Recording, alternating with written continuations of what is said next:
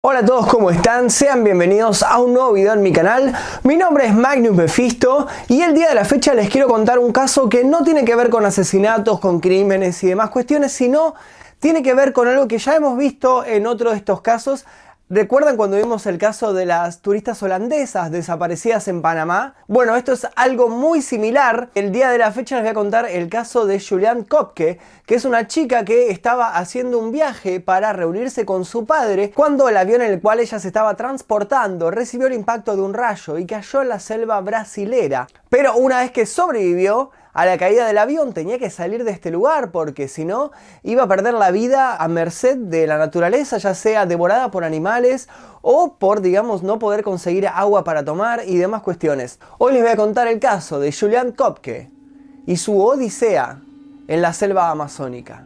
Julian Kopke, una adolescente alemana que trataba de seguir los pasos de sus padres como zoóloga, sufrió a finales de 1971 una de las experiencias de supervivencia más insólitas del siglo XX. Sobrevivió a la explosión en pleno vuelo del avión en el que viajaba y a una caída libre de 2.000 metros. Pero ahí recién la historia acababa de comenzar, ya que la jungla amazónica le deparó 10 días de aventura y una tremenda lucha por encontrar el camino de vuelta a casa.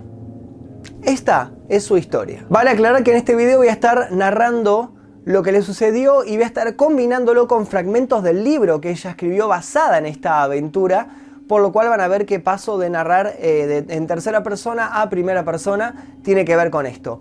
Les recuerdo que si les gustan estos videos, por favor dejen like acá. Cuando lleguemos a 5000 likes voy a contarles una nueva historia, ya sea de misterios, de supervivencia, de asesinatos y demás cuestiones. Y por favor suscríbanse si es que todavía no lo hicieron y activen las notificaciones si es que sirven de algo. El día es el 24 de diciembre de 1971 y esta historia comienza en el aeropuerto Jorge Chávez, en Lima, Perú. Es Navidad y todo está en calma. La temperatura es de 24 grados y el cielo está entremezclado con nubes pequeñas y corrientes de viento andinas. María y su hija Julián están listas para subir al avión y embarcarse con rumbo a Pucallpa, en plena Amazonia peruana. Estaba muy contenta de terminar el curso y visitar a papá en su nuevo trabajo. Nos cuenta Julián en su libro. Me prometió que íbamos a clasificar juntos las fichas de insectos y coleópteros andinos. O sea, cucarachas de 20 centímetros, hormigas urbícolas y nuevas especies de mariposas. Orgullosa estaba de mi reciente graduación y de poder pasar junto a mi familia los tres meses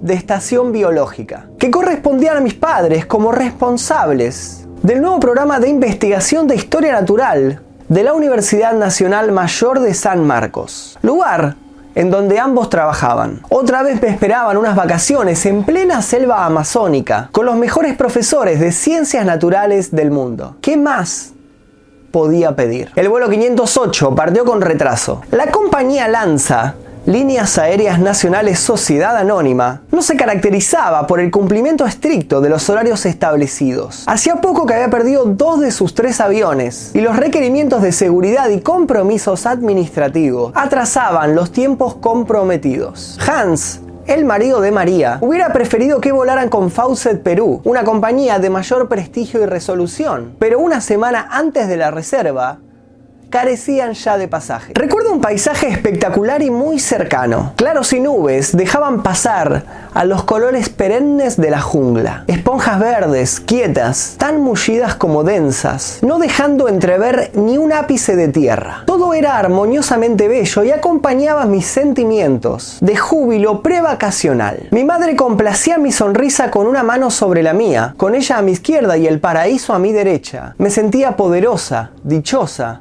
una reina. Poco a poco los claros eran menos y las nubes se agrisaban. El movimiento de la aeronave acompasaba los pasadizos cada vez más esponjosos. La luz dejó de entrar con intensidad por mi ventanilla, difuminando las sombras y el semblante de nuestra vecina, acongojada y presa del pánico desde que partimos de Lima. El traqueteo derivó en pequeñas sacudidas y estas en latigazos asumibles. El repentino silencio humano en el tubo metálico dio paso a los sonidos grotescos de la máquina. Algunos maleteros vomitaron objetos personales, dejando caer las viandas de Nochebuena sobre nuestras cabezas, mientras pitidos y crujidos indescifrables precedieron a una voz que para entonces sonó divina. Señores pasajeros, les informamos que la zona de turbulencia que estamos atravesando se debe a una importante tormenta sobre la selva amazónica.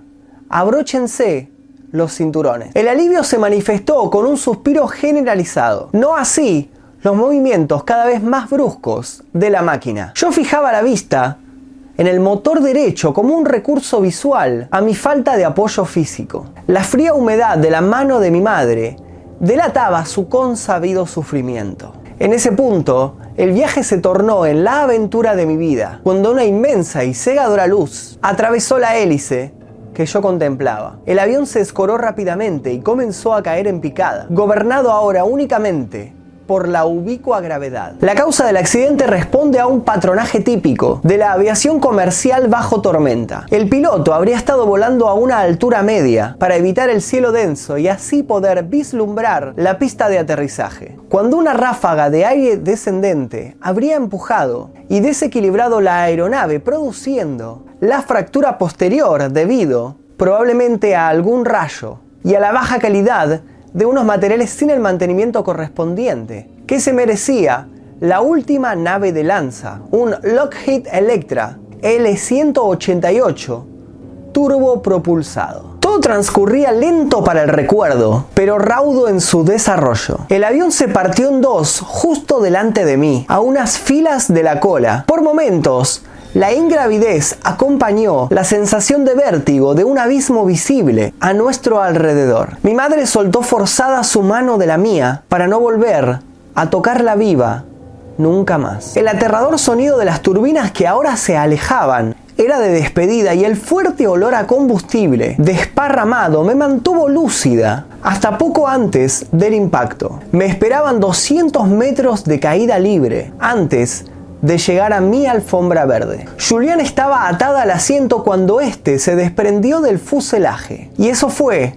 lo que le salvó la vida. Según la investigación posterior, el centro de gravedad del conjunto pasajero-asiento determinó la posición protectora durante la caída sobre una ladera muy tupida y densa, unos 2 kilómetros por debajo del avión. La inclinación de la montaña acompañó la trayectoria en un efecto trampolín de esquí y el asiento sirvió de coraza para mitigar los latigazos de las copas de los árboles. Me desperté sentada en el mismo asiento, como iniciando otro pero esta vez era un viaje al infierno. Había tres cuerpos desmembrados a mi alrededor. Creía que se trataba de una pesadilla y me volví a dormir por unos instantes. Cuando creí volver en sí, me atraganté de realidad. Cuerpos inertes colgaban de los árboles, hierros, asientos, maletas y ropa desparramadas por la jungla, humo, mucho humo y crepitar de combustiones desperdigadas, hasta donde la espesura de la jungla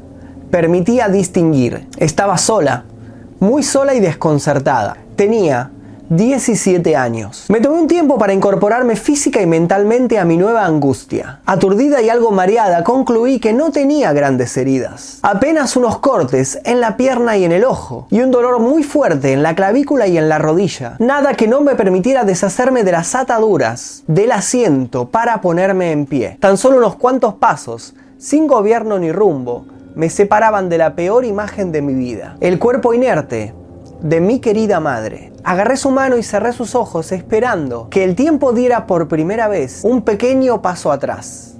¿Soñaba? ¿Vivía? No lo sabía. Julián estaba perdida en algún punto de la jungla entre Lima y Pucallpa. Tenía la clavícula fracturada y un ligamento de su rodilla derecha seccionado. 77 de los 91 pasajeros del último vuelo de Lanza habían fallecido en el accidente y luego otros 13 fueron incapaces de sobrevivir a la jungla. Los restos del percance estaban desperdigados en un área de unos 15 kilómetros, sin visibilidad más allá de las copas de la densa arboleda. Nada puede superar el terrible dolor que sentí entonces. Era el momento de sobrevivir o entregarse a los caprichos del destino, a los encantos del azar. ¿Por qué me tocó a mí vivir esa experiencia? ¿Por qué sobrevivir así es más doloroso que morir allá arriba? Las preguntas duraron lo que tardé en escuchar la voz de mi padre, lo que tardé en recordar su abrazo, su olor, su inmenso cariño, su increíble hazaña de llegar a pie de Recife, en Brasil,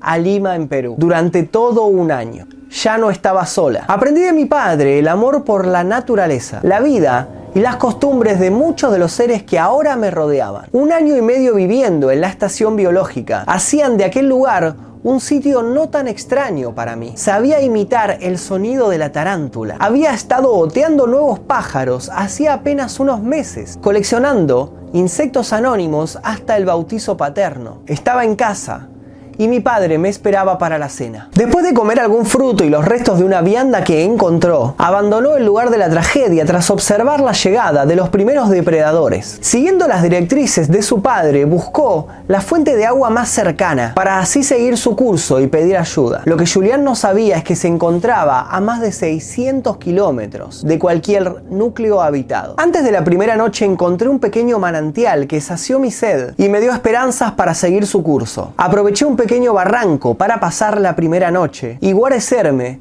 de la incipiente lluvia. Había por fin sobrevivido a mis miedos. El 26 de diciembre se me acabaron los caramelos y las golosinas que encontré arriba. No volví a comer nada en la selva. El temor por comer frutos silvestres venenosos que me había inculcado mi padre me llevó a ignorar la llamada gástrica. Seguí caminando con el mismo sentido que el agua buscando mayores flujos. Dos días después la luz seguía atrapada en aquel techo verde. Nada parecía cambiar en el paisaje, salvo mi ánimo y el tipo de canto de algún que otro pájaro. Reconocí entonces el sonido de uno cuyo hábitat, sabía, se movía cerca del bosque bajo, al lado de ríos algo más caudalosos. El Uirapurú es un bello pájaro que canta solo al amanecer y al anochecer, cuando está construyendo su nido, haciendo callar al resto de las aves de su entorno. El gran río estaba cerca. El primero de enero me encontré con el río y era nadable. Los reptiles y animales se apartaban a mi estela, lo que me sugería una posible presencia humana. Me pasé el día nadando y flotando a merced de la corriente, procurando no sumergir las heridas abiertas para no convocar a un festín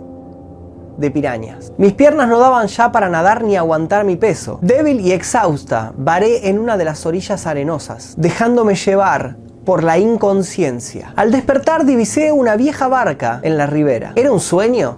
¿Acaso estaba despierta? Era incapaz ya de distinguir el síncope del sueño. Los vacíos se mezclaban entonces con recuerdos y sueños, y la realidad se fundía con los deseos. Las voces de mis padres amortiguaban la lasitud y el sufrimiento mientras la conciencia luchaba por discernir entre estos dos estímulos. El 2 de enero de 1972, unas voces de ángeles me confundieron de nuevo. Eran tres cazadores y madereros que casualmente venían a cobijarse a su refugio. Al verme tirada ahí, medio desnuda, famélica, con la piel a jirones y regada por la lluvia, me confundieron con la diosa del agua, un ser mitológico que poblaba las leyendas de la zona. Como tal, me trataron proporcionándome los primeros auxilios, a la vez que me dieron comida y abrigo. Tras 10 horas de navegación en su canoa, alcanzamos el puesto de salud, donde me inyectaron los primeros antibióticos y me extrajeron los más de 70 gusanos escondidos bajo mi piel. De ahí partimos a la estación misionera, a donde pasé tres largas semanas, recuperando el cuerpo y las ganas de vivir. Gracias. Julián dio detalles precisos de dónde había sido el accidente para movilizar patrullas civiles y militares y así, de esa manera, localizar los restos. Ellos, al llegar, solo constataron el infierno y la ausencia de otros sobrevivientes. La aventura de Julian Kopke se paseó por las portadas de todos los medios de comunicación del momento. Estuvo en la tapa de la revista Life de Estados Unidos y de la revista Stern de Alemania. Y toda Sudamérica se hizo eco de su Odisea. Unos años más tarde, el cineasta Werner Herzog, recordando a su película Fitzcarraldo, produjo un interesante documental en 1999 sobre la hazaña de Julián titulado en castellano Alas de Esperanza. Actualmente Julián es una reputada bióloga y reside en Alemania. Hasta aquí el video de hoy, espero que te haya gustado la hazaña, la odisea de Julian Kopke sobreviviendo en la jungla amazónica. Si te gustó este video, por favor, deja tu like. Cuando lleguemos a 5000 likes, voy a subir un nuevo video, ya sea de misterios, de supervivencia, de asesinos o de lo que sea. Puedes dejar tus sugerencias aquí en los comentarios debajo. Eh, suscríbete si es que todavía no lo hiciste, activa las notificaciones y te invito a seguirme en mi Instagram que también es Magnus Mephisto.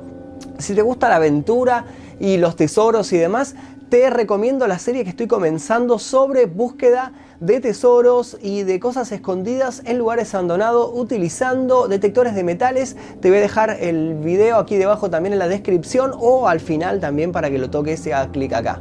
Mi nombre es Magnum Fista, nosotros nos veremos seguramente en el próximo video.